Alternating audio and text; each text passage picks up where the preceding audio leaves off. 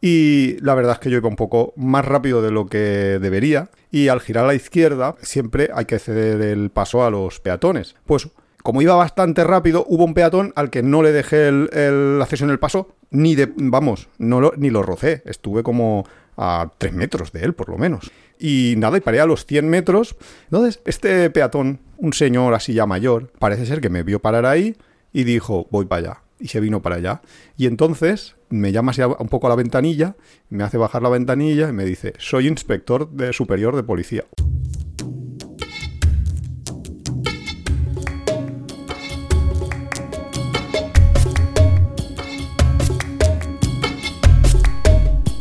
Hola, bienvenidos a Tiempo de Viajes. Este es el capítulo 4 de esta cuarta temporada. Somos Iván y Nuria y hoy os vamos a hablar de un montón de cosas que han pasado este verano, noticias, eh, informaciones que han salido, cosas que hemos aprendido, que hemos sacado, que hemos encontrado en, en internet este verano y que os las queremos traer un poco para, pues, yo qué sé, para culturizar, ¿no? A la, a la gente. Que este también es un poco nuestra. ¿A nuestro visión. objetivo es culturizar? Bueno, no, bueno, no objetivo, pero. es un meta objetivo. Es algo interesante que podemos hacer siempre, ¿no? En- O sea que es verano 2023, por si alguien lo oye en No, no, cualquier No momento. lo había pensado, sí, verdad que un podcast se puede oír. Entonces, el verano del 2023, todas las novedades Todas o las cosas novedades. que Bueno, llaman la atención a Iván. sí, porque eh, no sé si vosotros tenéis. Yo tengo una app de estas. Bueno, tengo un móvil Android normal y corriente. y Bastante Google- normal y corriente. Bastante normal y corriente, con su roto en la pantalla, con todo lo que es un móvil de, de batalla. Y a mí me aparecen ahí como noticias que el cabrón del Google es que, ¿cómo sabe? ¿Qué me interesa? Y es que me parece casi ¿Sí? todo de viajes. ¿Tú crees que cosas sabe lo que te interesa? A mí, me eh, acierta te- muchísimo, Te, prometo demasiado. que a mí me pone cotilleos de tabloides ingleses. Pero porque tú buscas muchas cosas de la monarquía inglesa. Entonces, claro, a ti, toda nuestra audiencia ya sabe que tú y la monarquía inglesa tenéis un Hombre, idilio. Meghan Markle me invita a su cumpleaños. Eres un, un caso extrañísimo, una republicana que le interesa la monarquía inglesa. Pero bueno, no sé. Pu- Pues a mí sí, a mí me acierta mucho y, me, y sobre todo ¿eh? me envía muchísimas noticias de, de viajes, de, de cosas de... No sé, como parece como si supiera que tenemos un blog y dice, mira, te lo pongo aquí en bandeja para que la guardes la noticia y la cuentes cuando volváis a grabar. No sé, pero todo el verano me han salido un montonazo de cosas. Es todo esto que, que vamos hoy a comentar, que lo vamos a hacer así un poquito... Eso, ¿Cuál es mi papel en el podcast de hoy? Pues nada, comentarista. Yo voy así leyendo las noticias Ah, vale, un poco. comentarista. Las he intentado organizar así Hola, un poquito soy Nuria, la comentarista. Soy Gustavo, el reportero más dicharachero. de Barrio Sésamo. bueno, de- de- del barrio este, no voy a decir el nombre, que luego venís aquí los amenazadores de Ah, sí, sí, sí, sí. venís favor. directamente a nuestra casa. No, no, solo nos han, solo nos han amenazado de muerte en Ecuador una vez, total. Ah, ah, se han molestado en venir hasta Madrid, ya nos han acercado más, pero bueno, por lo menos. Venga, va. Noticia, bueno, noticia. ponemos así la, la ganas de- cortinilla de... de las noticias, pero las vamos a ir diciendo así a salto de mata. No vamos a poner ahí trascendentes como en la temporada pasada. Yo es que he de decir que no las sé, con lo cual no puedo hacer aquí un hilo argumental, ni unir una a otra, ni va aquí un poco balones, me, me van lanzando.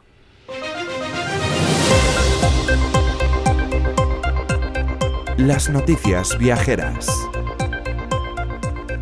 Pues yo creo que la noticia así como más, no sé, como la que más nos hemos reído, más espectacular ha sido este verano, ha sido la del vuelo de Atlanta a Barcelona, en la que un señor eh, tuvo una brutal diarrea que llenó todo el avión y que el, He de- el que el piloto he de calificó como no riesgo biológico. para nada. Ah, pues a mí me hizo O sea, bastante es que empatizaba con el hombre, Es que tú nunca estabas- mejor dicho. Es que justo además cuando salió esta noticia tú estabas ahí ah, a punto. No llegaba, pero ah, a punto. ¿Cómo que no llegaba? No llegaba, pues será no llegaba en tu universo, porque en el mío llegaba, llegaba perfectamente. ¿eh? Sí, te llegó. O sea, no sé, no, mira- no, no, pero cuando estaba en el vuelo yo lo pensaba. Bueno, en realidad- Porque realmente no lo hemos contado muy bien, pero en un vuelo Barcelona-Atlanta lo que tuvo que pasar es que Ah, dio la Atlanta, vuelta, Barcelona. ¿no?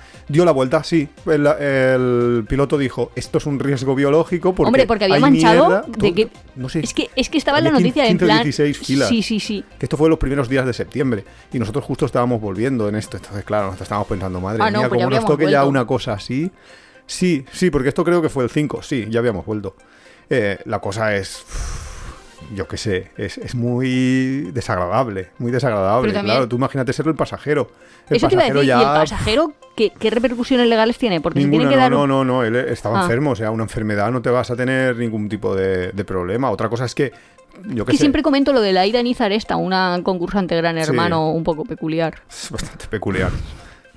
Eh, que tuvo que dar una vuelta, o sea, que un avión dio, Dio la, vuelta, y volvió al porque lo aeropuerto de salida. la policía de tierra. Sí, Porque porque, había robado una, un- una muestra de una colonia en el aeropuerto. Que tampoco sé en qué quedaría eso, nunca he buscado a ver en qué quedó ese juicio, pero en realidad el que ordenó la vuelta fue la policía. Y tampoco sé por qué le hicieron caso. O sea, en plan, a ver, que si has hecho ahí un. Hombre, sí que es cierto Hombre, que si has matado a alguien, pues No, pero si tú ves un, un delito flagante, tienes que pararlo. Pero si ya ha pasado hace unos minutos, Ya. no ha pasado nada. eh, Te has ido dar la vuelta a un vuelo No lo con sé. todo lo. Claro, pero otros. Ahí sí que. Bueno, es un poco lo que dice Iván, no lo sabemos bien. Pero ahí hubo repercusiones porque hubo personas que luego le pedían. Claro, una o sea, indemnización porque pierdo, ese vuelo pierdo mi enlace, perdido, o claro. llego tarde, o lo que sea. Exacto, pero Bueno, vamos, no, un... Y este señor básicamente tenía una diarrea explosiva Sí, y explotó. Y explotó. Así y- contado muy rápidamente. Y pobre, y la- Para luego- sanitarios. Y luego, o sea, ¿Y el olor? pobres pasajeros, pobre señor del- de, de la diarrea y pobres personas las que tengan que limpiar todo eso. Ya, la verdad es que mucha. No es muy agradable. Bueno, la siguiente. Pero que tampoco es el, el piloto que dijo que doy la vuelta. es que aquí el aire no se renueva. Es que claro, es que tú imagínate, y también a lo mejor eh, pensó que debía dar la vuelta porque el propio pasajero a Estaba ver malo si ya. iba a empeorar, o sea, porque claro, eso es un inicio. Yo no, yo tampoco entiendo cómo pudo la diarrea expandirse por tantas filas. Es que eso es, Ya, yo eso también lo pienso de, pero, pero ¿qué vamos hizo? a ver. O sea, Si llevan los pantalones puestos, como mucho explota ahí. Claro, y si rebota. los explota, rebota, explota, rebota. no Qué guarrunchis. Vamos a cambiar de noticia, pero vamos. Ah, bueno, toda, toda esta sección, o sea, estas primeras noticias le he llamado los riesgos de ser turista. Ah, vale, Que- vale, la vale. verdad vale. que Luego es hacemos un- una, luego hacemos ahí una pequeña también. reflexión. Pues mira, el segundo riesgo que he O visto. sea, aquí el riesgo es del vecino. Hombre, claro, de o ser bueno, turista o de estar de- en ese vuelo. Hay, hay que hacer reflexión. O de tú mismo, de enfermedades que puedes coger por el Hostia, hecho de claro. viajar. De viajar con, con el señor de la diarrea. Bueno, No, no, o tú ser el señor de la diarrea. o de- tú ser el señor de la diarrea. Por culpa de que has cogido una diarrea porque Claro, probablemente te hayas desplazado. Obviamente, o a lo mejor no, a lo mejor la llevabas de casa. No lo sé. Pero mira esta. Que es una cosa que yo siempre he querido ir a ver, que es la berrea. Pues parece ser que eh, la Sierra Madrona, que está en Castilla-La Mancha, eh, se ha convertido lo de disfrutar de la berrea en una, en una actividad de riesgo, ese es el titular del periódico, y dice que uno de los guardas de una finca que se llama El Madroñal impidió con disparos al aire el acceso a un camino público a unas personas que se disponían a escuchar a la berrea, a unos turistas, unos senderistas que iban por allí a ver la berrea. Que, en serio, o sea, ya nos estamos volviendo muy locos en este país, ya empezamos a disparar así como en el oeste, estamos... No sé, Y así para personas como Nuria, a ver, ¿qué es la berrea? ¿Cómo que qué es la berrea? Es que me suena que es algo de animales, pero solo llego hasta ahí. Si tuviera que decir que es la berrea, diría, pues algo de los animales, pero no sé ni qué animales ni qué exactamente hacen. ¿Qué animales berrean? ¿Las ovejas? Vale. ¿Las ovejas no balan? Ah, pues imagínate. Imagínate. Mira, te voy a decir Yo, hago, yo estudio eso en inglés. ¿Cómo se llaman esos sonidos? Que- De cada uno de los animales. O sea que, yo qué sé, que los, pájaros, que los pájaros chirping. No sé cómo lo, se llama en castellano, pero Ah, que píen, que Ah, píen vale. los pájaros. no sé. Sí. Mira, te lo digo la Wikipedia. Se conoce comúnmente la berrea o brama al periodo de celo del ciervo rojo ¿Un debido ciervo? al sonido gutural que emiten los machos.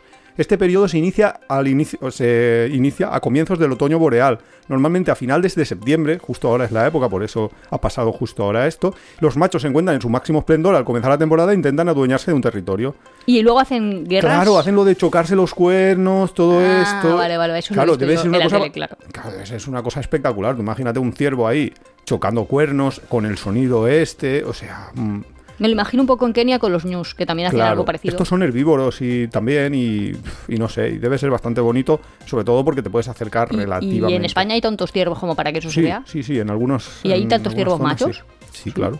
Sí, ah, sí. vale, vale, no sabía yo que la ve- población de ciervos de Castilla y León era... Se ven varios sitios. Mira, en la Wikipedia mismo te dice aquí que la berrea es un atractivo turístico y que se organizan viajes en algunos de los lugares más conocidos, que son la Sierra de la Culebra, Zamora, que se quemó hace poco. O sea que allí no sé yo si ahora se, se podrá todavía o cómo estarán las poblaciones de ciervos ahora. En Montaña Palentina, en Palencia, en el Monfragüe, en Saja Besaña, en Cantabria, en Cijara, en Extremadura, en Cádiz también, en los alcornocales de Cádiz. Mira, en Cabañeros, en Ciudad Real, que es esta noticia donde han habido los disparos creo, porque no estoy muy seguro, pero vamos, que, que se pasa. Mira, por cierto, está, está vandalizada la página de la Wikipedia porque pone, la berrea es un, acto- un atractivo turístico que se puede ver en todos estos sitios. Pone, al final, en, en la Sierra de la Culebra, no sé qué, en Cabañeros. Y durante todo el año en el estadio Santiago Bernabéu y alrededores, Madrid. Alguien lo ha vandalizado, o sea que podéis ir a la Wikipedia ahora mismo y la encontráis vandalizada con ese... Ah, vale, porque con ese como que por ahí hay muchas personas con cuernos. Bueno, como jugando. que hay bastantes. O sea, yo creo que se refiere a los seguidores del Madrid, no sé. Pero bueno, eh, la cosa que, que a mí, o sea, yo nunca he contado en este podcast que a mí me dispararon.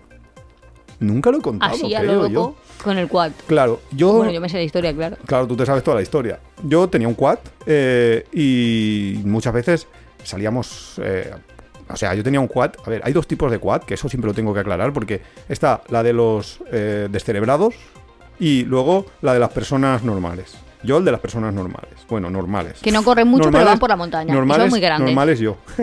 bueno, sí, son los Quads, quads estos para más los grandes. de Latinoamérica más- es un cuatriciclo. Cuatriciclo. Y para sí. otros un Cuatrimoto ATV. también. ATV también se llama.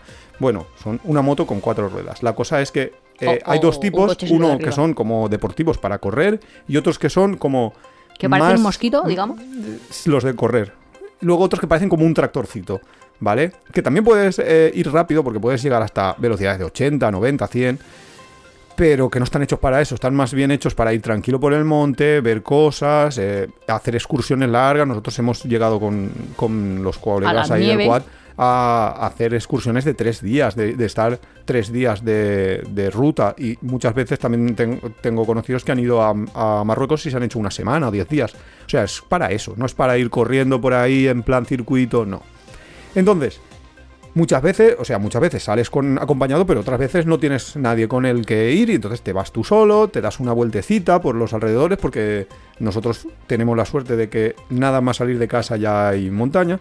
Y en una de esas un día, creo que un domingo por la mañana, me fui yo a dar una vuelta con el con el quad y debí de pasar cerca de una zona donde había gente cazando. Claro, ¿qué pasa? Que el quad a los cazadores mm, siempre hay un conflicto ahí, no les mola porque haces ruido con el motor y entonces los conejos se esconden. Entonces ellos no pueden asesinar animales. Entonces, claro, yo pasaría seguramente por un camino público, abierto, ancho. ¿Pero en un todo. coto o no lo sabes? Nada, no, en un, en un camino normal. Sin, el coto puede estar a un lado o a otro, pero no puede estar por el mitad del camino. Ah, vale. Y el caso, que eh, vi, de repente, veo un cazador eh, como a unos 50 metros de mí, 60, desde un poco más alto de mi altura, que me apunta con su arma y va siguiéndome con, con el arma. Y de repente escucho el sonido del disparo. Ah, claro, aceleré.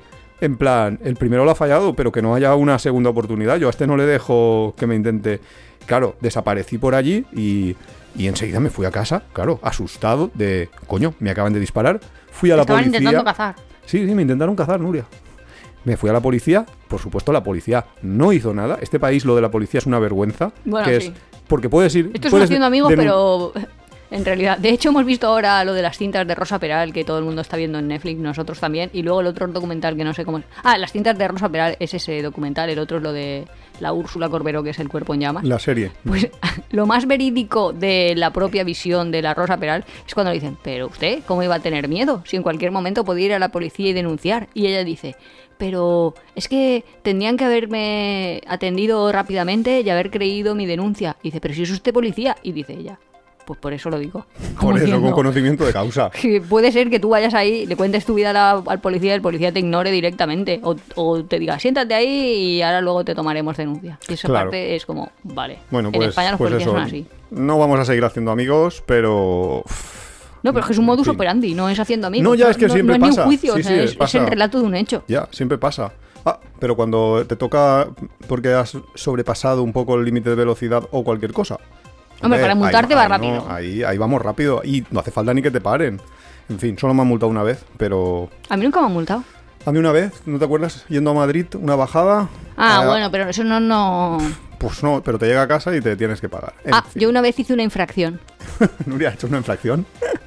Sí, pero es que en realidad yo iba... Fui a la autoescuela a ver si había probado el carnet de conducir de coche. Fui en la moto, que yo tenía un, un scooter. Y había suspendido. Entonces yo estaba ahí como muy triste, muy afligida. Y para ir al garaje de mi casa, que estaba ahí en la calle Zamora, tenía que ir. O sea, recto y romper a la izquierda, ¿no? Pero claro, obviamente hay un ceda al paso cuando tú vas a, por una carretera y vas a, a girar. Pues yo pasé ahí rápidamente. Entonces mm, vinieron ahí las luces, dos policías en moto también, y me pararon. Entonces yo me quité mi casco ahí llorando diciendo, pero no, no era paripé, era, Era verdad, ¿no? real. Y me dijeron, oye, te has saltado un CEDA y ha, ha tenido que frenar un coche porque casi te lo comes. Y yo, "Ah, es que vengo de la autoescuela y acabo de suspender. Y dijeron, ah, bueno, pues ten más cuidado la próxima vez. Vale, vale, chiquita, ya está. Pues eso me, ha solo me recordado- regañaron. A mí eso me ha recordado a una que... Ostras, O sea eso que es verdad. yo, la verdad es que se portaron bien conmigo. Sí, bueno, esa vez sí. A mí me ha recordado a una, eso que acabas de contar ahora, que creo que ya prescrito, o sea que ya puedo contarlo. Eh, Nuria trabajaba en un hospital cuando era becaria, al principio de haber acabado podología. eh, era becaria y trabajaba en un hospital y yo iba muchas tardes a recogerla. Eh, claro, porque ella no tenía, no sé, porque teníamos solo un coche, o no sé por qué. Sí, yo no tenía ibas con una coche. tarjeta metro porque vivíamos Sí. en Valencia Ciudad. De hecho, vivíamos en Valencia Ciudad y estaba bien, y estaba bien comunicado. O sea, estaba Sí. do- vivía dos paradas de metro Sí, de mi pero casa, bueno, pero tenía bono mensual. Por cualquier razón yo iba Pero a si a veces buscarla. íbamos a ir a algún sitio o quedábamos o lo que sea. Y yo iba a buscarte, ¿no? Entonces, en esa ocasión, pues eh, fui a ir a buscarla y la verdad es que yo iba un poco más rápido de lo que debería. Y al girar también, creo que también justo, al girar a la izquierda, pues siempre hay que ceder el paso a los peatones. Pues como iba bastante rápido, hubo un peatón al que no le dejé el, acceso en el paso, ni de, vamos, lo, ni lo rocé. Estuve como a tres metros de él, por lo menos. O sea que, que a ver, que Ya. yo ya había visto que pasaba, pero como iba muy rápido, no iba a pegar el frenazo y, y- y que podía haber sido peor y todo. Entonces pasé, vale. Total, que hice ese giro y nada, y paré a los 100 metros porque ya era el hospital, era la puerta del hospital. Entonces, este pasajero, este peatón, unos 60 años, un señor así ya mayor, eh, parece ser que me vio parar ahí y dijo, voy para allá. Y se vino para allá. Y entonces eh, me, me llama así a- un poco a la ventanilla, me hace bajar la ventanilla y me dice, soy inspector de superior de policía o algo así. Me saca la placa, me la enseña, me saca la libreta y dice, voy a tomarme datos del vehículo porque usted no ha hecho un... Ha hecho una, un ¿Cómo dijo? Una maniobra imprudente. eh, Un cualquier cosa así y voy a, a proceder a sancionarlo con, lo con la sanción más dura que pueda porque usted ha estado a punto de atropellarme. Y, hombre, eh, no, yo no, yo no he estado a punto de atropellarle, señor. Pero yo, yo, póngame la multa que usted quiera, porque a mí me da igual. Yo vengo aquí a ver a mi, a mi padre que se está muriendo en el hospital y a mí me da lo mismo ya todo lo que pueda usted hacer. Me póngame la multa más grande, quíteme el coche, porque es que ya me da igual todo. Yo estoy ya que, me, me da, que, me- que lo mismo, lo mismo me da que me multe que que me pegue un tiro. Si quiere, lo que quiera. Y el hombre, ostras, a ver, va, le entiendo, entiendo, entiendo que la situación, mire, rompo la, me rompió el papel, rompo la multa, no se preocupe, entiendo, entiendo la situación, eh, Disculpe la molestia. disculpe, no sé qué, y, pero intente ir un poco más calmado porque yo entiendo que es un momento de nervios, es, es muy duro, pero le faltó darme dos palmaditas en la espalda. serio? Se fue y ya está. Yo sí te lo conté esa vez. Ya, pero no me acuerdo. Claro, es que hace veintipico años. Eh, y me salvé la vida, vamos. Es que me podía haber puesto un pedazo multa y además, no me acuerdo si ya estaba lo del carnet por puntos, me podía haber sacado un montón, que ahora tenemos el máximo, pero, pero por haberme quitado un montazo. Pero bueno, más historias de cosas que le pasan, que te pueden pasar por ser turística, ah, turista. Estas que están catalán. Rescaten en helicóptero a dos turistas acorralados. Es que ahora vamos a leer No, catalán con acento bra- brasileño. No. El brasileño, muy bueno. Y por Dios, tradúcelo directamente. Catalán es tu primera lengua. Ya lo sé, pero es que lo he intentado poner en el, en el acento catalán y no me ha salido. Eh, versión valenciana, pero versión claro. valenciana. Rescaten en helicóptero dos turistas acorralados y pergosos a Tabascán. A Tabascan y que Vamos, que Tabascán es un sitio que han rescatado en un helicóptero a dos turistas acorraladas por perros en este sitio. No, es que eso es muy, eso sí que es eh, un deporte de riesgo para el turista, es que hayan perros y, y empiecen a morderte. De hecho, le- a la mujer le llegó a morder, eran unos mastines que estaban cuidando un, ganado, sí. el- Ah. y claro, eh, supongo que estarían la- las mujeres eh, pues por allí Paseando. caminando, por lo que sí, cualquier cosa, y pasaron muy cerca del, del ganado y, y los mastines se les echaron encima. Y hasta el punto que tuvo que venir un helicóptero, que a nosotros nos ha pasado también con Pero nos perros. ha hemos pasado un montón de veces. La última que me acuerdo, el otro día ya contamos que habían unas tortugas gigantes ahí en el camino de Mirador en. No me acuerdo cómo se llama esa isla, pero en Galápagos. Que están las tortugas esas que pesan 150 kilos, que ¿En son el Mirador gigantescas. Darwin? Sí. Sí. No, eh, en la isla Ah, la- que yo las, estaba las mala. tortugas de tierra. Sí. Ah, vale, en San Cristóbal. No, en San Cristóbal la primera o en Santa Cruz. Vale, pues en Santa Cruz, eh, allí para ver las tortugas y tal. Pues luego queríamos hacer una vuelta diferente al camino que habíamos venido. O sea, vamos por A, pues volvemos por B. Y no pudimos, es que al final nos tuvimos que dar la vuelta, porque ahí hay como, iba a decir chaletitos, pero bueno, sí, son casas grandes que están construyendo y tal. Y en algunos sitios habían perros, y habían perros gigantescos sueltos, que dices, aquí viene un perro, me, me muerde y todavía es culpa mía por haberme metido por la calle donde están haciendo los chalets. Ya, es que sí, además nos dio bastante miedo. Nos dio miedo, miedo, ese- Claro, y estuvimos ahí como intentando, a ver, vamos por esta calle, no vamos por la otra, porque es que... Dimos vueltas y todo, y al final eh, Sí. volvemos a la carretera. Y nos ha pasado más veces en Indonesia, en países de Asia hay bastantes animales así sueltos a veces. Ah. Es que en a veces España en la no, moto porque hay perreras, creo. Cuando Sí, éramos ahora- pequeños no, sí. Cuando éramos pequeños sí que había, pero ahora ya Pero no ahora no, sueltos. no hay, no hay perros por ahí asesinos, iba a decir yo, mm, sin dueño o yo qué sé. Salvajes, perros muy grandes. Sí, sí, pero en otros sitios sí, que parecen un poco, yo qué sé, el lobo del arde de arce, no sé, como un perro ¿Que están amigo. No, pero que van ahí como jaurías de perros, se llaman jaurías. Ahora que- Jauría, bueno. no sé, como cuatro o cinco perros que se han hecho amigos porque son abandonados. Una o- panda de perros. Sí, una pandilla de perros que se buscan la vida y que nadie les alimenta. Perros entonces navajeros. Van por ahí comiendo. Vale.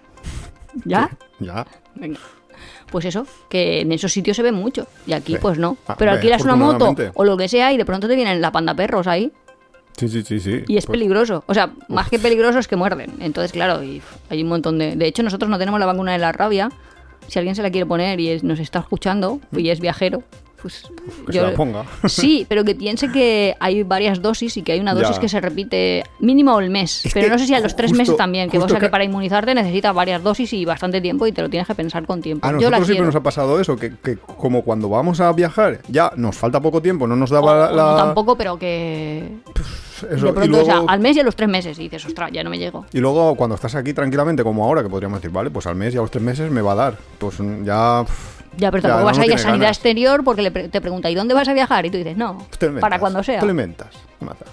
Un rayo fulmina a dos personas en la playa mexicana de Michoacán, que habían ido a ver justo las- los rayos, porque también es, había ahí como unas tormentas bonitas y tal, como, o sea, unas tormentas bonitas, ¿no? Que había muchos rayos y querían hacer fotos o lo que fuera. Cuando dice fulmina, unos- fulmina sí. es fulmina death. Sí, sí, sí, unos turistas que habían ido por ahí tranquilamente a ver, a ver esto, a ver los Pero se rayos. llegan a morir. Dos personas murieron este lunes al ser alcanzados por un rayo en la playa mexicana de Hombre, Cho- es que la verdad, todo el mundo te dice que cuando hay una tormenta no te metas en la Claro. playa. No, no, no, No estaban, en la- bañar, no estaban no. dentro del agua, estaban fuera de la... de- si hay hasta una foto, es brutal, un vídeo. El, el vídeo es brutal, o sea, si buscáis la noticia, eh, el vídeo es... Es que le cae, le cae el, el rayo encima a una de las personas. Hay otra que está cerca de esta persona y que pf, sale corriendo ahí, no sabe ni cómo. A nosotros nos han caído rayos muy cercanos en Cuba Sí. y en Tailandia.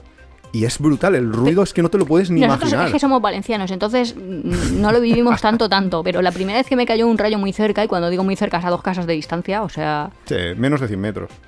Bueno, mucho cualquier menos. persona, 50. claro, cualquier persona pensará que es que ha habido, o sea, hay un estruendo, obviamente, pero cualquier persona pensará que es una bomba o una mínimo mínimo una botella de gas que explota o algo así. Nos- yo pensé la mascleta, ¿sabes? En plan, ah, pues habrá tirado alguien un petardo, pero que todo el mundo es, ¿cómo que ha tirado alguien un petardo, señora? ¿Estás loca? ¿Tú en qué país vives? ¿Tú en qué país vives, loca? Acaba de caer un rayo que se está quemando un árbol aquí a 30 metros de ti. Mm, has tenido bastante suerte. Es que hace mucho ruido, ¿eh? O sea, hay mucha energía ahí. da miedo, va- da miedo. Y Sí. sobre todo, a mí la, la impresión, o sea, lo que más O sea, me da miedo, sí. Lo que más me impresionó a mí, porque claro, es cómo se te queda el aire electrizado. O sea, Sí. notas ahí como la... No sé, es que es difícil. electricidad en el ambiente, como, sí, como los pelitos de- del cuerpo, como que dices, ostras, tengo como un poquito de electricidad ahí. Es una cosa bastante, bastante alucinante. O sea, es chulo, pero dices, hostia, que si me cae encima. Sí, es como he estado muy cerca de un peligro y casi no me he dado cuenta. O sea, no, no lo ves venir. Pues mírate estos. Un crucero de lujo se queda varado en el Ártico mientras el COVID se propaga entre los pasajeros. El crucero se acercó mucho a la zona de hielo y empezó a congelarse el... El, El casco, o sea, claro, el, el mar.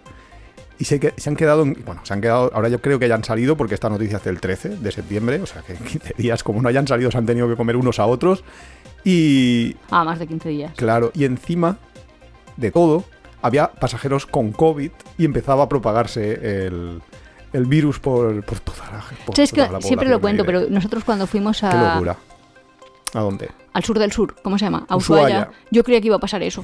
O sea, yo creía que ibas ahí. El mar congelado. Y el va, sí, como en Finlandia, que iba a tener que ir una máquina especial para ir cortando el hielo para que tú avanzaras. Ya, pues Y no. luego no. Pues el crucero este de lujo, eh, cada- Hombre, es, es chulo, lo que pasa es que que se vaya propagando una enfermedad infectocontagiosa es un poco... un poco chungo. Sí. Y- 33.000 euros, 33.000 dólares había pagado cada pasajero por... Hombre, pero habría un seguro, ¿no? Lo, te, te lo devolverán o todo, no sé. Eh, Llámale X. ¿Tú te crees que alguno de los pasajeros va a querer volver? Yo querría volver, pero ¿tú te crees que alguno de estos que paga 33.000 ¿No me dijiste que había uno que estaba continuamente viajando en cruceros? Sí, hay más de uno. Sí, Sí, pero cruceros de esos. Esa, esa noticia no la tengo, pero es que sí, había sido un- una noticia que también apareció por ahí de un tío que, había, que estaba viviendo, que vivía en Miami. Miami es caro. Florida, Estados Unidos. Muy bien. Gracias por el apunte. Mira. Cuan- tú cuando vives en Miami, pues eh, tienes, que, tienes los gastos de vivir en Miami, que es una- unos alquileres brutalmente caros. eh, unos pues unos supermercados también caros, tienes que tener un coche, tienes que tener... Entonces el tío, este era un informático, eh, teletrabajaba y además no le obligaban a ir a la oficina ningún día presencial, con lo cual decía, ¿para qué estoy viviendo yo en Miami? Le Ah. molaba el clima de Miami, pero estaba viviendo allí pues porque... Po- porque era... Pues porque sí, pues porque la... No lo sabemos. Porque lo era, no, él era de. Miami, tenía sus amigos y esas cosas, y pues bien. Pero dijo un día, a ver, yo estoy aquí en Miami pagando este pastizal, a ver cómo puedo hacerlo más barato. Y dijo, "Pf, se me ha iluminado. En las últimas vacaciones me he ido yo a un crucero, me he pasado 20 días dentro de un crucero y he pagado menos de lo que hubiera pagado en mi casa, estando en mi casa. Claro, es que el hombre decía, no voy ni al supermercado, no, No me gasto absolutamente nada, no tengo no, no coche, salgo tengo ni a los alquiler". restaurantes que están todos incluidos, no, no me gasto en Pues copas. el tío- ¿Puedo invitar a, la- a las mujeres a tomarse copas? Claro, A los propios... además dice justo eso, que, que iba, que había mucha rotación de pasajeros, entonces ha conocido a mucha gente interesante, ha conocido gente que se ha hecho amiga suya y que ahora mismo pues todavía se escribe o queda cuando, cuando baja, porque el tío no se ha pillado un crucero de estos de vuelta al mundo, me paso 300 días en el mar, no, se ha pillado un crucero de los pues de los normales, de los de 15 días, y luego cuando baja en el puerto, pues vuelve a subir a otro. A lo mejor se pasa un día o dos en tierra, en un hotel, y luego vuelve a hacer su, su vueltecita como ahora, justo, el- los satélites de, de baja. ¿Cómo se llama? De, que están bajitos, ¿no? de baja órbita. eh, proporcionan internet de muy alta calidad, a muy buen precio, por Starlink, de- del Bezos creo que es. eh, pues el tío ha dicho, es que este es el momento, porque puedes estar en un crucero teniendo una calidad de internet exactamente igual que estás en tierra, pagando muchísimo menos por el alojamiento y la comida de lo que pagas en tierra, y además estás en un crucero, además Conociendo conoces gente. gente, además eh, disfrutas del mar, disfrutas de la vida. Con lo cual, pues para él ha sido como el, el súper esto. Y El super esto es el gran descubrimiento. Claro, super de descubrimiento ahora de- me voy a dedicar a vivir en cruceros. Claro, que a lo mejor aquí en España todavía nos iba a resultar bastante más caro el vivir en un crucero que en, que en una casa, pero en determinados países caros, pues empieza a ser ya rentable. ¿No? Otro riesgo de ser turista. Niños eh, israelíes. Y no O vamos sea, a hacer amigos Pues iba a decir, el riesgo será ser un niño pakistaní. ¿Qué riesgo tiene un niño israelí? pakistaní o palestino. Palestino, he dicho Vale.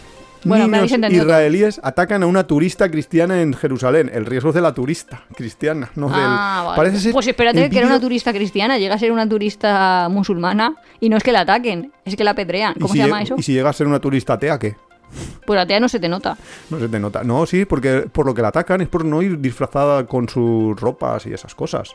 Como no iba como ellas, como ellos pensaban que debe de ir una mujer y están tan fanatizados los niños, el vídeo es brutal, ¿eh? el vídeo es para que lo busquéis en, en Google y lo veáis.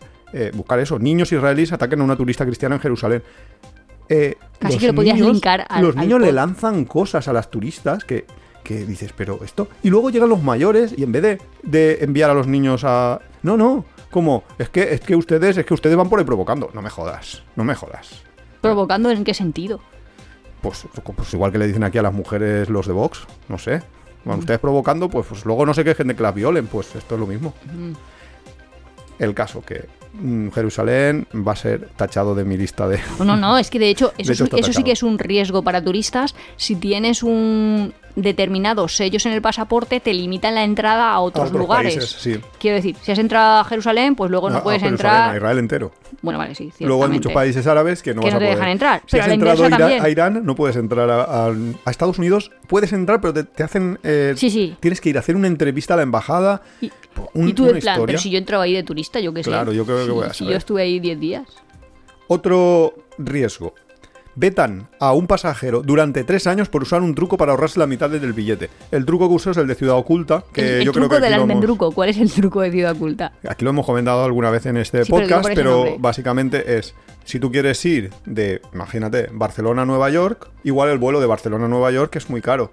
Pero si tú buscas otros vuelos que hagan escala en Nueva York.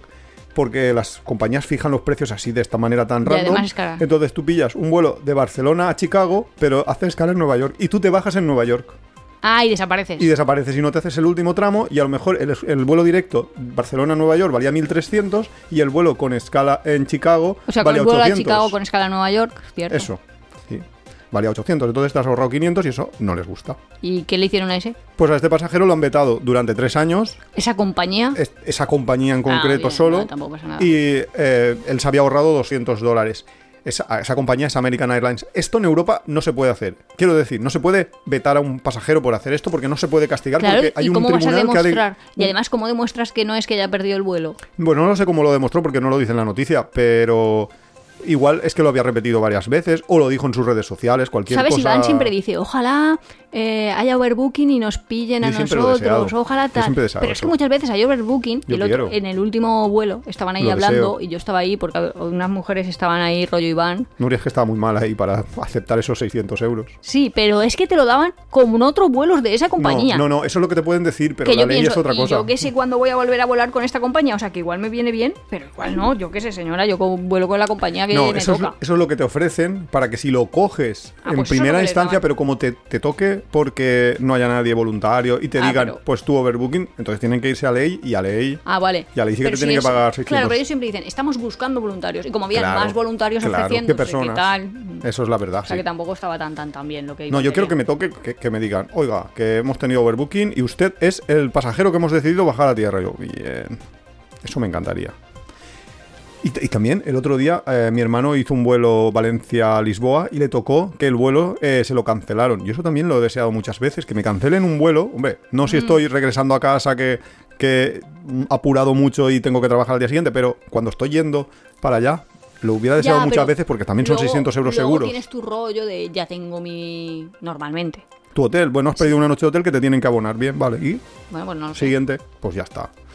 Los vecinos de la comuna anarquista de Copenhague en pie de guerra contra las pandillas. La comuna anarquista de Copenhague es la famosa Cristan- Cristiania, que es una, pues eso, una ciudad dentro de la ciudad que se montaron ya, no sé en qué años, pero como bien esto ya de, de de hace muchos años, como de los 60, 70. Ahí los hippies. Sí, del movimiento hippie y todo esto, y es una, es una pues como una ciudad donde, una, mi- una parte de la ciudad donde ni entra la policía porque se autoorganizan, eh, etcétera, etcétera. Bueno, entra la policía solo en momentos muy puntuales si ha pasado algo realmente grave, y parece ser que los, las pandillas han dicho, ah, pues aquí todo el monte es orégano, y se han empezado a colar dentro de esa zona que es súper turística, es una... Es, es una, una cosa única dentro del mundo. Es como en en Holanda, Ámsterdam, que es un poco una cosa única, el barrio rojo, ese tipo de lugares que dices, vale, es un sitio en otra ciudad, no lo visitaría porque es como un poco raro, un poco tenebroso, no sé, y en estas ciudades es turístico y En Dresden también tienen una zona así, ¿no? Mm, Bueno, sí, también, pero no es lo mismo, ¿no? No es tan grande, no es tan, tan turístico, pues eso. Y tienen, y parece ser que ahora mismo hay mucha inseguridad entre residentes y los turistas que, que- que lo visitan, por eso, porque hay pandillas, porque se han organizado pandillas de, de, pues, de maleantes para vivir allí o En. Dinamarca. En Dinamarca, sí, es súper extraño, en Dinamarca, un sitio donde nunca les había pasado, o, o en el pas, o en el... En el pasado Ya, en nuestro reciente. imaginario al menos. O sea, Claro. que quiero decir que... Como que sí, que lo tienes como un país ahí súper ideal. No sé. O sea, tampoco, pero... Pues bueno, pues. o sea, que sí. cuidado si alerta a turistas, Cristiana. si vais a Cristiana hay que ir con dos ojos. Sí, hay que ir con cuidado, parece ser en esta en este momento. ¿Dónde fue donde hace unos años había como, no te sé, como una isla en la que estaban haciendo ahí un congreso socialista y un tío se puso a matar a Sí, Peña eso en es en verano? Noruega, creo, ¿no? Ah, Sí. vale, pues creía que era también en Dinamarca. Digo, Breivik, hacen cada... Breivik se llamaba el tío o algo así. Sí, Breivik. No sé, un, sí, un fundamentalista religioso, en este caso católico. Que se puso ahí a matar gente porque la consideraba de extrema Sí. izquierda, cuando tampoco... No, eran como del PSOE de, de allí. Sí, pero él lo consideraría un peligro para la sociedad. Sí. O si llegaba al poder, Sí, podría o sea cambiar. que- sí, eso. O sea ya- que, que son esos cosas países que no te de... cuadran. No, pero me ha "Ah, venido ah". la idea porque cuando tú has dicho, ah, en nuestro imaginario no parece, pues hombre, tampoco te parece que en Noruega te vayan a... Claro, no, no, no, claro, sí. O, o tampoco me parece mi imaginario el tío este alemán que porque No, no, le dejaban sí, ser hecho- piloto, era el segundo piloto, se cerró, no le permitió entrar al piloto estrelló el avión. estrelló el avión con Sí. toda la tripulación. Sí, de hecho, creo bueno, la tripulación y los pasajeros. Creo que Finlandia es el segundo, es el, el país, por supuesto, en Europa el que más, pero es el segundo país donde hay más Suicidios. tiroteos masivos después de Estados Unidos. ¿Qué dices, Finlandia? Y- pero porque por tienen número- armas. por población, obviamente, porque es que Ah, tampoco son tan pero porque tienen armas, tienen pero tienen armas para cazar, y Para cazar, entonces, y eso sí. pues... Y además también la sociedad finlandesa es bastante peculiar. Sí, y lo vamos a dejar en peculiar. Sí, no podemos a hacer aquí amigos. un no, no, no, de hecho ¿Sí? podemos hacer aquí un vídeos de Nuria, no, pero como la gente me va pidiendo lo de los vídeos y siempre me pregunta, pues podéis ver un vídeo que se llama Auri Caterina. Ah, sí, ¿Qué tu es? amiga esa. Vale. Una mujer que es influen- Peculiar. influencer de la limpieza. De la limpieza es que ella limpia gratuitamente casas a cambio de grabar vídeos para YouTube, que es lo que yo veo, o para TikTok. Y claro, eh, las casas se le han ido de las manos a los dueños, de verdad. O sea, es que no es que sean diógenes, porque diógenes de normal es que acumulan cosas. Estos Sí. es que tienen ahí como comida rollo cajas de McDonald's o comida preparada o yo qué sé. Iba a decir mierda a la nevera, pero no se puede decir. Pero vamos, gusanos y de todo. O sea, unas condiciones de madre mía y no Igual han limpiado. Sí, pero ahí no han limpiado en los últimos 200 años. No, en verdad, en dos o tres años. Y ella dice que es que, bueno, básicamente muchos de sus clientes o de las personas en las que limpia las casas, que ya os digo, miraros los vídeos de Laura y Caterina, es porque tienen depresiones. Y yo empiezo a pensar que en esos sitios, luz- justo, que hay una película muy buena, eh, que no me acuerdo cómo se llama, por cierto, que es como... Voy a, ver, decir que se voy- llama voy a, la- Eclipse. a lente- a leer No, la mente. Es esa película en la que un periodista o un escritor se tiene que trasladar a esos países y entonces Mm. como está siempre en oscuridad... Sí, no sé si pues se llama como- noctámbulo o algo así. Sí, algo relacionado con el no poder dormir. Sí, es algo así. Es como bastante interesante y la gente, pues bueno, no es que todo el mundo se vaya a volver asesino. Si a alguno de vosotros os trasladan y tenéis que ir por trabajo a esos países, pues tampoco penséis que van a tener todos los vecinos Bueno. locos. Pero aparece gente, a lo mejor, hace poco ha habido una noticia de eso. En el Sí, jardín. de, "Oye, pues a dos casas de mí vive un tío que tenía ahí hijos con su propia hija y están los cadáveres de los bebecitos que iban teniendo de la relación sí. incestuosa. Hombre, se da mucho a la, a novela negra. Es, es un Y- género entero, la novela negra de de Escandinava. Noruega. Sí, pero que cuando has dicho tú lo del imaginario, pues es que a lo mejor en nuestro imaginario tenemos un filtro, hay un sesgo de solo queremos pensar en esos países como, oh, Ya, el gran estado bueno. de bienestar, pero ahí también hay su parte oscura, ¿eh? Sí, sí, probablemente por lo que tú dices del clima. Eh, igual es Y- porque toma muchas saunas. También, seguramente. Eso es una broma, ¿eh? Exacto. Eh, yo ya cierro la, la sección de los peligros de turistas y ahora es... Pues bastantes peligros turísticos. Sí, para los turistas es bastan- bastante peligroso el mundo. Y ahora es eh, los turistas gilipollas. Un turista provoca daños en la estatua de Neptuno de Florencia tras subirte- subirse para hacerse un selfie. O sea, un tío. No sé cuál se es la de Neptuno de todas. ¿Una Pues de una de Miguel Ángel o qué? Creo, que pues no sé si es de Miguel Ángel esta estatua, pero vamos, de la época. Y es una estatua eh, delicada, porque como todas, Porque es un trozo de piedra. Claro. Que está allí en, en una de las plazas, no me acuerdo cómo se llama la plaza, pero en una de las plazas principales. Pues el tío se sube a la estatua tranquilamente. Lo que pasa es que no sabía, o creyó que nadie miraba, las cámaras de seguridad. Y habían unas cámaras, le enfocaron, le vieron la cara, lo han pillado, 5.000 euros de multa. se Ah, pero llevado. 5.000 es realmente poco. 5.000 es, bueno, joder, pues te, te- por hacer un selfie. por cargarte una cosa que va a ser irreemplazable, quiero decir. A ver, dañó un poco la estatua y tendrán que, que Ya, restaurarla. habrá una restauración. Claro, no Mm. sé exactamente cuánto costará eso y sí, o sea, y sí que parece ser que va a ser arreglable, pero, o sea, capítulo de turistas gilipollas. Yo cuando has dicho turistas tontolabas o no sé cómo has dicho, eh, he pensado en típica gente de Mallorca que hace balconing, salta, se- algunos se ñaflan. No Pero sé, ¿Cómo se eso dice se ñaflan? en el O sea, pecado tienen la penitencia. Saltan y en vez de caer en la piscina, tac. Fallan. Sí, caen contra el suelo. Sí. Y claro, no rebotan. No Bueno, rebotan. o Bueno, sí, un poquito, sí, parcialmente. un poquito rebotarán. Europa cobrará entrada a quienes ingresen a su territorio desde 2024. Lo siento todos los viajeros. que va a cobrar? Sudamericanos sí, No. va, a meter una tarifa ¿Sabes para. lo malo? Una, una especie de esta. No es una visa, es una especie de esta. O sea, Pero la está gratuita, ¿no? no la esta pagas. 10. Por supuesto. Bueno, 10, Dólares 10 o o algo 12, así. vale. Ah. Pero, pero, la, pero la pagas. Entonces, Ah, a lo- pero es que sabes lo no que no me sabe, gusta, que a lo mejor hay reciprocidad. O Bueno, sea que sí, luego yo para ir a sí, Tailandia sí. eh, me van a cobrar por ser europeo. sí. O a lo mejor para ir a Japón, Posible. o a lo mejor para ir a China. O, no posible, sé. es posible. Pues Porque siempre lo comentamos. Conocimos a unos chicos que eran andorranos y la verdad es que es bastante molesto ser andorrano dentro de la ventaja que tiene ser andorrano por otra parte cuando estás viviendo en Andorra y tienes como menos impuestos y todo eso, pero a la hora de pedir, o sea, cada vez que querían entrar a un país tenían que pagar visado. Hmm. Nosotros entrábamos ahí gratis a todos Claro. Y ellos estaban una- continuamente una pagando. Esto tenemos que tratarlo más en profundidad porque ya comentamos que en Galápagos, sobre todo en eh, pues, nuestra visita fue así un poco de decir, esto, uf, el modelo turístico de este sitio se les ha ido de las manos. ¿Es y que hay que hablar un, po- un poquito, sí, el, el que te estén cobrando continuamente estupideces de, do- de un dólar, dos dólares. Eh, hay que hablarlo más en 100 nada profundidad. más tenemos, entrar. tenemos, bueno, esos 100 20. sí que duelen más. 20 por... Pero bueno, los 100 ecológica. los sabe. Bueno, hablaremos en otro, en otro capítulo y, y ya está. Ah, vale, o sea que si no se nos va de las manos. Sí, es que si no nos da hoy. ¿Y cuál es la noticia? Mira, ¿cuál? ¿Qué noticia? No sé, creía que ibas a dar Ah, una otra, noticia. pero ahora ya cambio de, de sección. Ahora ya está en la sección cosas de los aeropuertos o cosas de los aviones. Yo no sé cómo llamarla. Dos aviones chocan en tierra en el aeropuerto de Palma. Yo, ¿En tierra? o sea, sí. Que iba conduciendo el hombre y no iba por el retrovisor o No cómo sé, igual no, la- no tenía el carnet C1 de... de- claro, de- los controladores aéreos ahí no trabajan. Se no, supone. no, claro, sí, se chocaron las dos alas. Lo que pasa es que, claro, ha sido bastante Claro, comentado porque la- los pasajeros estaban grabando. Eso a mí me podría haber pasado. Eso sabes Sí, como cuando te dejan, la justo cuando te dejan un coche más grande de lo que tú te imaginabas, pues a uno le dejarían un avión y diría, uy, tiene la ala más larga. Tiene la ala más larga. Es que yo, yo había calculado para un Boeing ¿No? 727 y... No lo sé.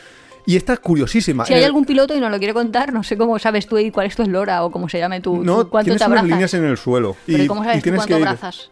¿Cuánto tienes- significa de parte ¿Cuánto de- abarca? Sí. Tú tienes que ir por las líneas y, y si vas por las líneas en teoría vas bien. Lo que pasa es que si el otro ha aparcado mal el avión, pues entonces igual las líneas ya... No lo sé, no sé qué pasó. Pero era un, un aeropuerto así comercial, o sea, un aeropuerto normal o un aeropuerto como era ¿El el aeropuerto de Palma? Ah, ¿en el aeropuerto de eran Palma de aviones, Mallorca? Claro, eran aviones grandes. Eran aviones de comerciales, claro. La verdad es que siempre hemos dicho, tenemos que hacer un capítulo sobre aeropuertos y cosas que pasan en los aeropuertos. Pasan Lo- un lo montón de cosas. Hombre, esta cosa, la de la siguiente noticia, es brutal. Es que dices, ¿What the fuck? Sí, Tú imagínate cuántas veces has pasado un control de, de, pues de la policía y te han tirado cosas. Pues en el aeropuerto de Fuerteventura, un chaval ha grabado y, y ha sacado la noticia de que podía comprar la revista Saber Cocinar que traía un cuchillo de cocina de grandes dimensiones. ¿En serio? Una vez ya habías pasado. Decías, hola, ¿cómo se les ha colado esto? Este- Ah, es muy ¿y loco. ¿Cómo ha entrado hasta el kiosco? ¿Cómo han traído? Pues porque supongo que la prensa vendrá toda en un paquete. Y ellos pero- la prensa, ya está. Y el, de la y el del kiosco, con sus dos huevos, ha puesto el cuchillo ahí en... Entonces, en ese, en ese vuelo Fuerteventura, un montonaco de gente con cuchillos ahí. Pues podría perfectamente haber secuestrado un avión. Yo no sé, no entiendo, no entiendo muy bien. Y, y a veces te tiran cosas que dices, un corta uñas, Nosotros teníamos la cuchara tenedor una cuchara tenedor. Ah, Mira, y nos hicieron tirar. Mira, por no una- hablar de las tijeras de mi abuela Andrea. una buena noticia respecto a esto de los aviones. Fin del cobro de la maleta en cabina. El Parlamento Europeo exige el derecho de todos los pasajeros de la Unión Europea a llevar una pieza de mano gratis. Que esto tiene sus aristas. Eso iba a decir, ¿eh? yo le veo la B. Claro, yo creo que en este blog, ya, en este podcast ya lo hemos comentado, el tema de, vale, ¿y eso no va a hacer que me suba el precio Ryanair? Porque yo llevo ahora muy contentitamente mi micro mochila, pero la gente quiere llevar, y esto es lo que está diciendo el Parlamento de la Unión Europea, quiere llevar su maleta rígida en el eh, en, a bordo gratis, sin haberla, sin tener que pagar un extra. Pero es que entonces lo que van a hacer va a ser meterte ese precio dentro del billete. Entonces, los que ya no pagábamos ese extra nunca, porque podíamos viajar con muy poco equipaje que lo metías bajo del asiento, no vamos a poder hacerlo. Así O sea, que, viajamos con poco equipaje y mucha ropa puesta, ¿eh? sí, mucha ropa puesta y esas cosas. Habrá que seguir esta noticia y este tema que, que también es bastante interesante. Y lo, también, sobre todo, ver si no se tarda más tiempo en cargar los aviones. Porque a mí eso me da bastante rabia, porque. Pues yo qué sé, si la hora de salida es a menos 10, pues yo creía que las puertas las cerrarían a menos Ah, cuarto. Eso... Pues no. Porque un lo, montón de lo antes. hacen porque fatal, pero quieren- bueno, sí. eso lo hacen fatal, pero, Pero cuanto más maletas hayan, Claro, cuando más maletas haya, cuanto cabina, peor organicen ellos. Más tiempo les va a hacer falta para Es que cargar. ahora les han siempre a su tiempo. Ahora les han dado a muchas aerolíneas la moda esta de organizarte por según lo que has pagado. Entonces, primero entran entren los, los de la la categoría. A, los que más han pagado, luego los de la B, o, las de- o la 2, o la 3. Cuando lo lógico es que si cargas el avión desde delante, primero entren los de la cola, luego los siguientes, luego los siguientes y los últimos entren los de primera. Que bueno, los de primera siempre habían entrado los primeros, pero todos los pasajeros normales de, tu- de su- de los asientos turista deberían de entrar por orden de cuánto lejos están. Porque es que si no, tardas muchísimo más. Pero bueno, en fin. La rebelión de las toallas. Esto es ¿La una, rebelión de las una- toallas? sí, esto es una noticia súper curiosa, que parece ser que en Grecia hay un movimiento popular que se llama así, la rebelión de las toallas, que están reclamando los griegos poder ir a sus playas gratuitamente. Ah, porque es está que eso pasando ya lo como en. Italia. Eso iba a decir, eso lo vivimos nosotros en Italia. Lo vivimos y como turistas, ¿eh? Pero pensábamos, ¿y la gente de aquí cómo va a la playa? Porque si me están cobrando 15 euros, 25 euros por ir a cada playa, pero que en una mañana puedo ir a, tres- a visitar tres playas. Claro, pues, si estás pues de tres visita, veces sí. paga 25, a ellos les da igual.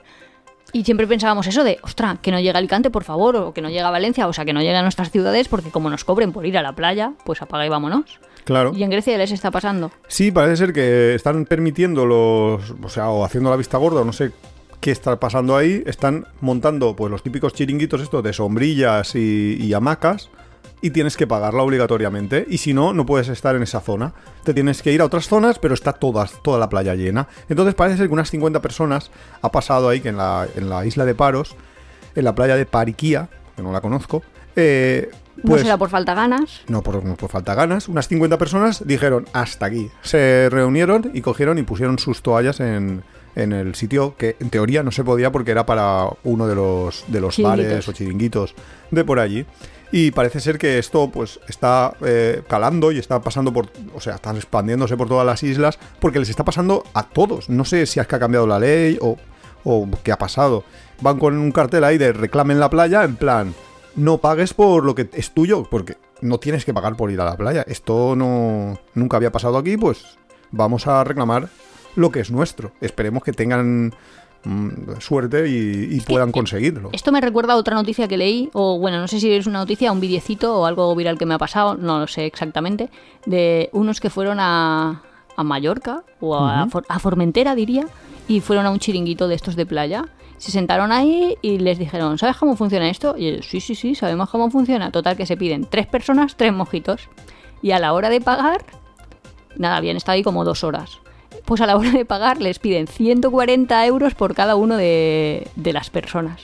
Y era que tenías que pagar por la sombrilla, la hamaca y no sé qué, pero unas cantidades como súper bestiales.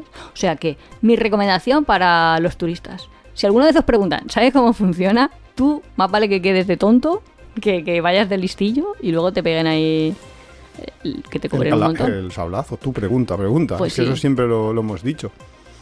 Pues mira, luego, eh, esta ya es una sección como de truquitos, cositas interesantes que, Ah, he truquitos ido- siempre me encantan. que he ido viendo. Sí, es bastante interesante. Este primero, por ejemplo, es, se titula El truco para ahorrarte la comisión de intermediarios en alojamientos con Booking y Airbnb.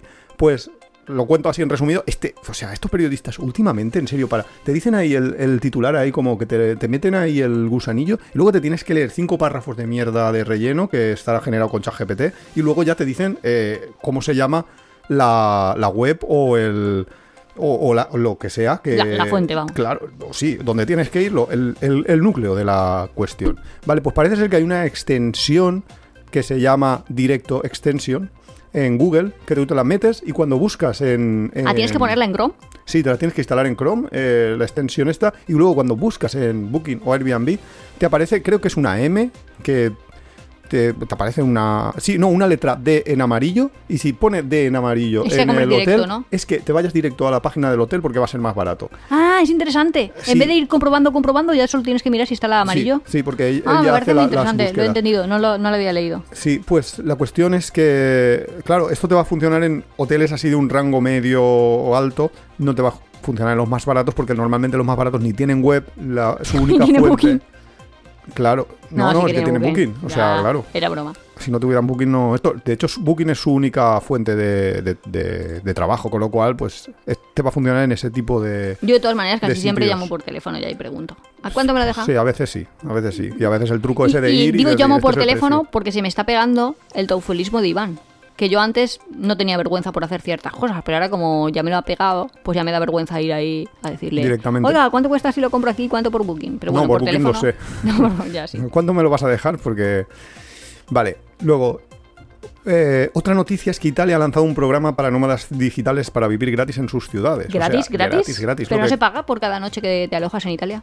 Mm, No, en este caso, en, claro, no es para todos los lugares, obviamente, ¿no? Tú no te vas a ir a Roma gratis. Ah, pues yo Te quería. vas a ir a ciudades que tienen ellos como que quieren promocionar. Por ejemplo, en la, en la isla de Cerdeña Mm. tienen una ciudad que se llama Oyolai, que está ahí como en el centro, que, tiene, que se está despoblando, que hay poca gente, pero tienen casas li- libres, tiene 200 habitantes ese pueblo. Entonces tú te puedes ir allí completamente gratis y a cambio pues vas a dinamizar un poco la zona, vas a, a vivir allí, vas a pagar impuestos allí, porque los, en teoría los nómadas digitales pagan impuestos en el lugar donde están. Sí, sí, estás Esa es más de 100 teoría. días al año, sí.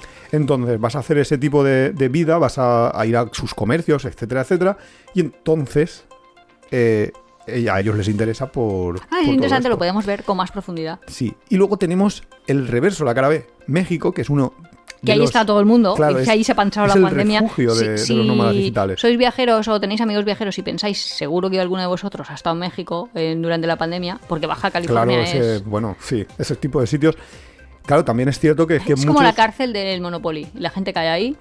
La cultura informática y en, Estados Unidos es súper fuerte. Entonces, claro, los primeros eh, teletrabajadores han sido los, los estadounidenses. Son, son se han los que más, México. más, mm, más numerosos son. Y México les pilla muy bien porque es barato y lo tienen al lado. Con lo cual se ha llenado. Pues ahora eh, en el gobierno mexicano está planeando meterles un impuesto eh, a los nómadas digitales. Ah. No, a todos los nómadas digitales. Lo que está diciendo es una propuesta, porque dicen, por, por la misma, lo mismo que dicen sobre Airbnb, ¿no? Que es la gentrificación y bla, bla, bla. Y están pensando en meterles un impuesto a que ellos todos, si tú te reservas más de 20 noches en el mismo sitio, Ah, a partir de, de ahí tienes que pagar un impuesto de, de, pues, en función de esto, de que, es, que ellos creen que eres nómada digital. Es como una especie de tasa turística para los... bueno, pero si vas cambiando de sitio, Si vas ¿de cambiando, ciudad haces o 19, de hotel? 19 en, en hotel. No de que- ciudad, no de ciudad, de- de hotel. Tienes Ah. que hacer 19 noches porque si no, pagas el impuesto. Mm. ¿Vale?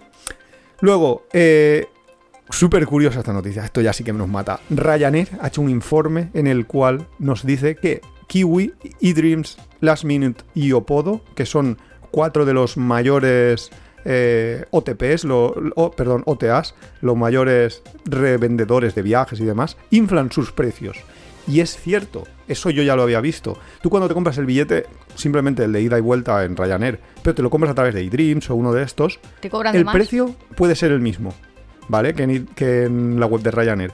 Pero luego, si quieres, luego te, te intentan vender el- la maleta y en la maleta, en vez de, yo qué sé, Ryanair dice aquí, por ejemplo, que la maleta de 20 kilos cuesta 48 48,99 euros en su web, mientras que eDreams te dice, no, 73,49. Ah, te tangan. Claro, te engañan. Te intentan meter más precio del que deberías de pagar. Ah. O por ejemplo, la elección de asiento, 8, web, 8 euros en su web, 22,40 en eDreams. Ah, o sea que es- para comprar el básico igual te da, porque te lo venden a precio Sí, básico. sí, de todas sea- maneras, porque alguien compra por eDreams en vez de comprar por Ryan. esa es la gran pregunta. Yo no lo he entendido nunca. Pero sin embargo, mi hermano, por ejemplo, este vuelo que decimos de Lisboa, que le han cancelado de Valencia a Lisboa, eh, lo ha hecho a través de eDreams. ¿Por ¿Y había comprado maleta? No lo sé, no tengo ni idea. Seguro que sí, conociéndolo. Seguro que sí, conociéndolo. Pero O sea que esta noticia es buena. O sea, buena. Es bueno que la hayamos comentado porque puede Claro. hacerle ahorrar dinero a la gente. Claro, es una. Ah, esto lo, lo he puesto yo ahí por, por, por informar, porque es que pasa bastante. Y de hecho, en los comentarios de esta misma noticia, la gente dice que sí, que es que le ha pasado y que, y que, Es que llevan siguiendo ahí bastante gente- tiempo. Y. O, o muchas compañías como que ponen mala publicidad sobre Ryanair. Hombre, que Ryanair a veces se pasa, ¿eh? Ryanair. A veces se pasa. Y, y una cosa que dicen aquí también interesante en los comentarios, que es que, claro, yo esto no me he fijado porque yo siempre compro, si yo tengo que comprar un vuelo de Ryanair, lo compro a través de la web. Es que a lo mejor en el, si tú lo buscas en, el- en eDreams, yo normalmente busco en Skyscanner y luego ya me voy a la web de la aerolínea. eh, si tú buscas en la web de eDreams, igual te dice, este precio antes valía 50 y te pone 50 tachado. Y ahora solo 25. Y el mismo eh, vuelo en la web de una compañía vale 13. O sea, ya que puedes haber tachado más todavía. No, o que es- no es el. A ver, a veces no es el mismo vuelo. Es que te han seleccionado vuelos caros de esa compañía. O sea, Ah, no te han enseñado todos los hora, vuelos. ya. No te han enseñado todos los vuelos. Te han enseñado solo los que le interesa para decir, este valía 50, ahora vale esto. Pero no te han enseñado que había uno que valía 13 y ahora sigue valiendo 13. Ya. Como Entonces- ahorras, ya es que eso también lo hacen con las casas y con todo. de Con todo. Ahorras el 42% y dices, ya, estoy ahorrando porque antes era caro, pero no, no es un precio más barato. Pues ahora, una aplicación que me ha parecido súper chula. eh, La es un Google Maps de la historia. Es un Google Maps que te permite decir en qué año quieres ver el mapa. ¿Y ves fotos?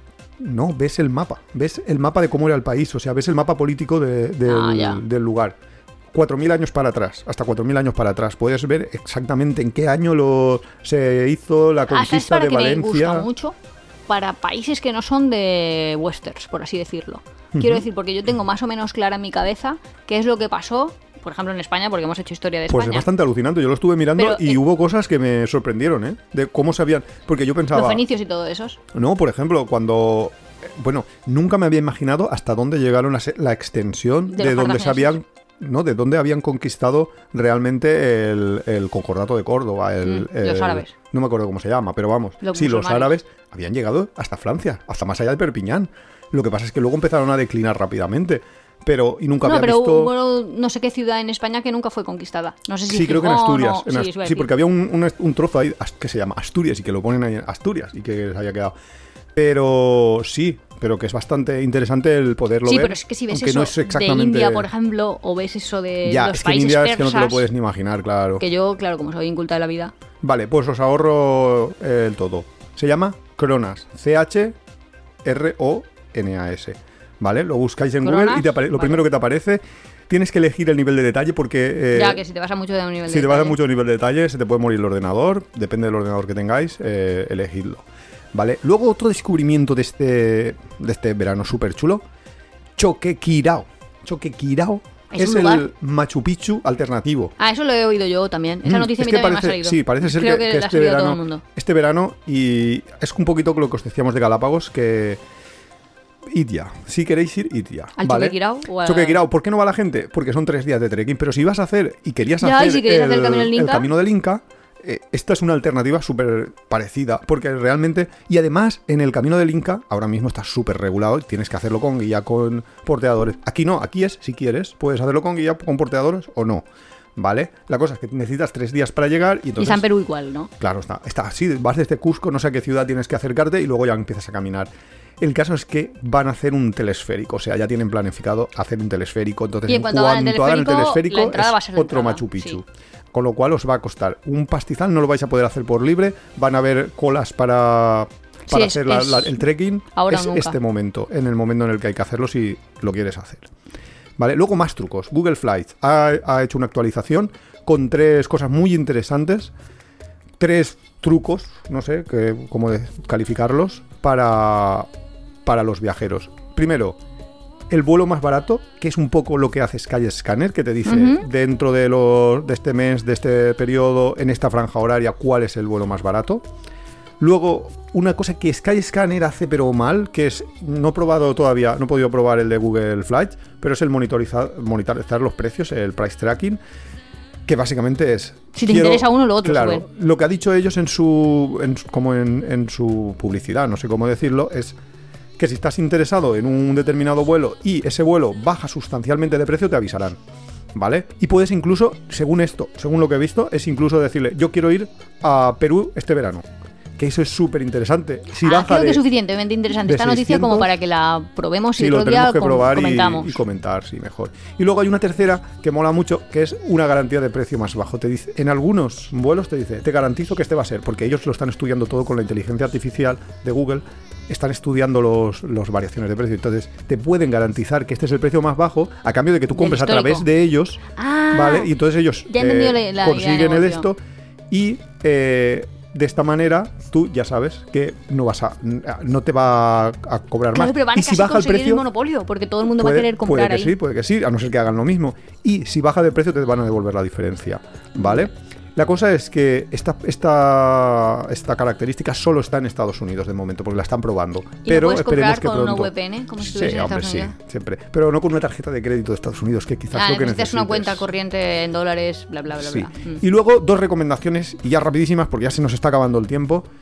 Una es, buscado en Google, es un... Estamos dando más de ver. Podías ponerlo tú todo en el blog. La verdad es que al- igual sí que pongo algunas cosas, porque la verdad es que, que- que sí. Por ayudar a los escuchantes. Mirad, es, tenéis que buscar en Google Así se vive en... A ver, ¿cómo es en concreto? Sí, Así se vive en la ciudad basura de Egipto. Es un canal de YouTube que hace pues un vídeo al mes o poca cosa más, no, no mucho, eh, no es súper prolífico, que se llama, es Clavero, el Pau Clavero creo que se llama, el chaval que lo hace.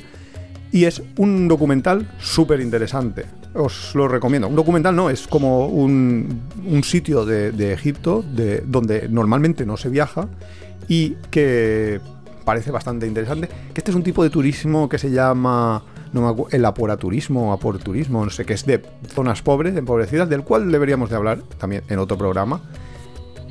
Y la última ya, que Nuria ya me está mirando con cara de corta que, que ya No, no, estamos estaba pensando la palabra del aporaturismo este que no sabía muy bien. que la semana pasada ya nos pasamos 20 minutos. Ya, pero eso es lo de menos. Yo lo oí y me pareció. Vale, hay una cosa que se llama Mamá Travel Fest el 28 y el 29 de octubre en Madrid, que yo ya es- lo, lo anuncian como encuentro de familia viajeras. Yo, mm, por no hacer amigos, 28 y 29, ¿qué? de octubre yo lo anuncio. Yo lo anuncio. Cada uno que, que vaya Va, voy si a entrar. quiere. Mamá Travel Fest. Sí, está. Prometo el próximo de esto decir mi- mis primeras impresiones o no. Que Mamá no. Travel Fest. Vale, va, no, sí, venga, va. Vale, pues tú. ahora todos lo escuchamos. Mamá Travel Fest para la próxima ¿Lo semana. escuchamos o vemos en la web? O, o- o nos leemos a ver de qué va. La gente entra a la web, ve a ver de qué va y la semana que viene escuchamos las Las opiniones de Nuria. de Nuria. Mamá Travel. Es que ya me suena está. muy mamá. Y ya está. No es lo que somos bastante Eh, mono. Bastante. No, mamá. No, mono es no mother. Es Ah, personas que no eligen libremente no, no querer tener hijos. Exacto. Y son criticadas por la sociedad. Pero eso es otro bueno, capítulo. Bueno, bueno. Lo- ya son está. criticadas por la sociedad y luego envidiadas por lo mismo que lo criticaban años antes, cuando sus hijos llegan a la adolescencia y de verdad cada vez tengo más amigas que me dicen, no sabes cómo te envidio. Y en verdad es por tener menos Ya, responsabilidades. realmente sí, es un poco así. Y ya está. Eh, recordad que dentro de pocos, pocas semanas eh, vamos a hacer el capítulo sobre Naturismo. naturismo, sobre vuestras experiencias. Eh, hemos, recibido, aportaciones. hemos recibido ya algunas, pero queremos muchas más porque así rellenaremos sociales, mucho más el, el podcast. Podéis enviarnos eh, a través de Instagram, puedes enviar audios, me puedes, o sea, tú Sí, la gente ya sabe enviar audios audio, de me- un minuto. apeadero viajero, etcétera, y, y ya está. Y hasta la semana que viene. Pues No nos nada más. escuchamos. Hasta la próxima. Hasta luego.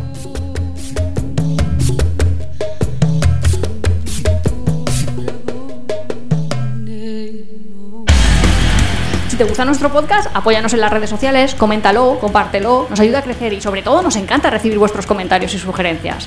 No olvides suscribirte en las principales plataformas de podcast para recibir cada semana tu capítulo de tiempo de viajes. Estamos en Google Podcast, Evox, Spotify, Radio Viajera. Nos encontramos en apeadero.es y en Twitter e Instagram como Apeadero Viajero, todo junto, Apeadero Viajero. También estamos en Facebook.